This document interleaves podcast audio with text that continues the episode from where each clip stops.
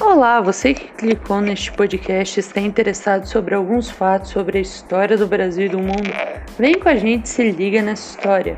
Eu sou Augusto e hoje vou contar sobre o golpe de 1964, o famoso golpe de 64.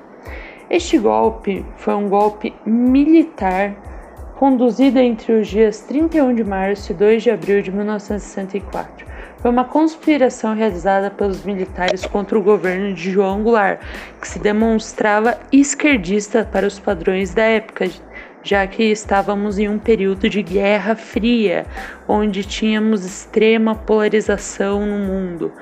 E para e o conchavo contra este presidente de base. Além disso, contou com a participação americana, pois os Estados Unidos entendiam que a política de João Goulart, como já disse antes, não atendia aos interesses americanos e tinha como índole esquerdista, chegando a um patamar que poderia se equivaler a Cuba.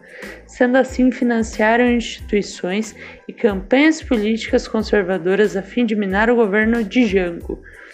Com a deposição de João Goulart realizado pelo golpe parlamentar, oficializou-se o golpe de 1964. Os militares então apresentaram à nação o ato institucional número 1, que criava mecanismos jurídicos para justificar a tomada do poder. Pouco tempo depois, por meio de eleições diretas, Marechal Juan Humberto Castelo Branco foi eleito presidente da nação.